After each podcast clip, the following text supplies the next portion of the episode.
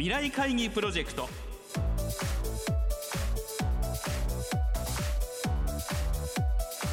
皆さんご機嫌いかがですか？ラジオ日経の小塚歩です。毎週この時間は日本経済新聞未来面の紙面と連動したプロジェクト未来会議プロジェクトをお送りしています。この番組はやり方を変えましょうをキーワードに企業トップが提示する日本の未来に向けた様々な課題について皆さんと共に解決策を考えていきます。今回は1月6日の放送で募集した大和ハウス工業株式会社代表取締役社長 CEO 吉井圭一さんからの課題。新しい暮らし方あなたは何を変えますか？にお寄せいただいた皆さんの投稿の中から吉井社長にお選びいただいた優れたアイディアをご紹介していきます。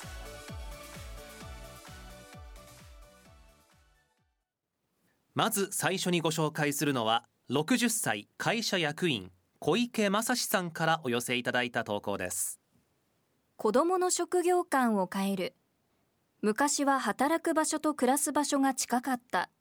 仕事が専門化され仕事は会社でやるもの。家では仕事をしないというスタイルになりさらに仕事のやり方で暮らし方が決まるようになった。単身赴任夜遅くまで会社に残るなどである。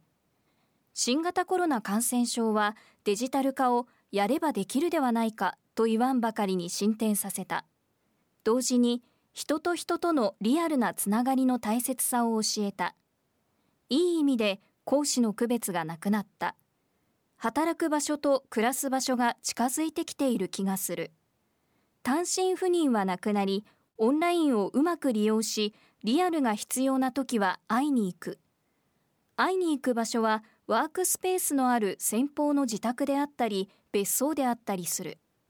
3世代で暮らし子供は両親の仕事を身近に感じおじいちゃんおばあちゃんの知恵を借りる。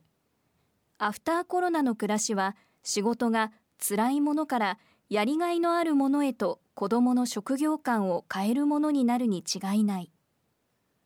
続いては産業能率大学経営学部2年大西あかりさんからの投稿です。当たり前な暮らし。私の新しい暮らし方は家族で過ごせる時間を大切にするということだ。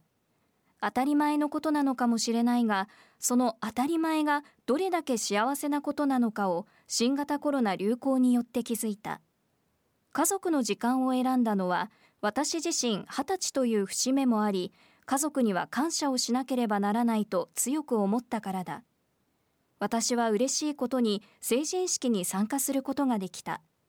父はコンビニ関連の仕事をしており祝日でも仕事なのだが今年はリモートワークになったことで成人式当日も在宅勤務であった。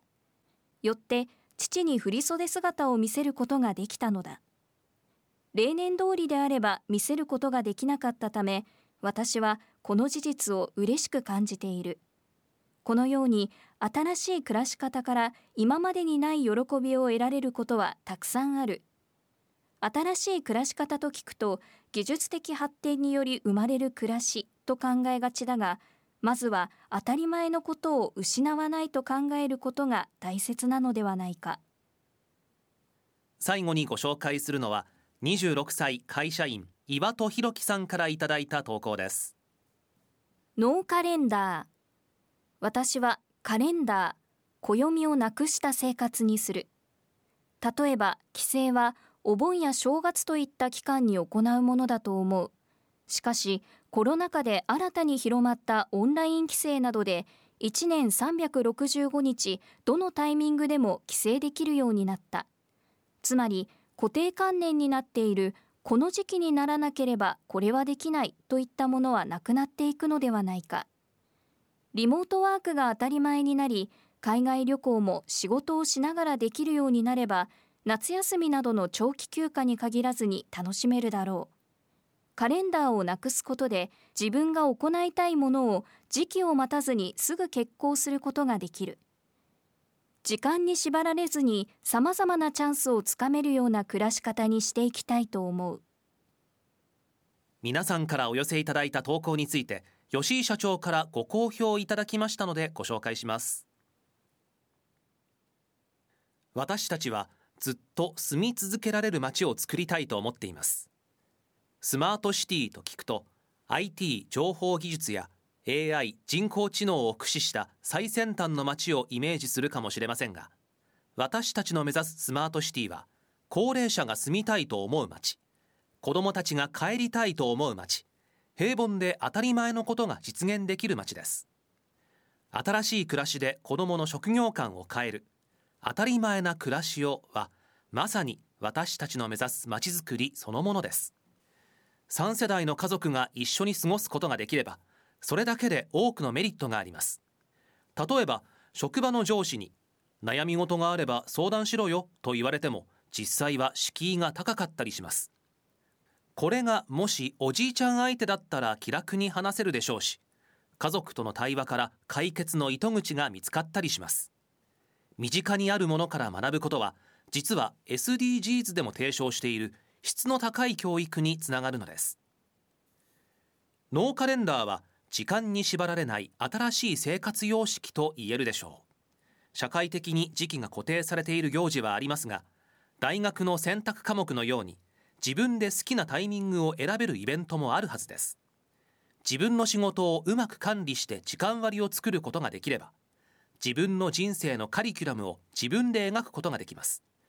当たり前のことを当たり前に実現できる人生でありその根底にあるのが安心と安定だと思います。コロナの感染拡大で当たり前のことができなくなり平凡がいかに難しいのか私たちは認識しました。1年前に比べ今回いただいた提案は総じて重みがあり実現してほしいという思いが強く込められているように感じました。皆様からいただいたアイディアは私たちが目指すずっと住み続けたい街を実現するため必ず生かしていきます。以上吉井社長からのご好評でした。今回番組では3人の方の投稿をご紹介させていただきましたがこの他にも皆さんからはたくさんのアイディアをご投稿いただきました。ありがとうございました。ご紹介させていただいた3人の投稿に加えこの他の優れた投稿は日本経済新聞電子版未来面のサイトにも掲載されていますので合わせてご覧ください。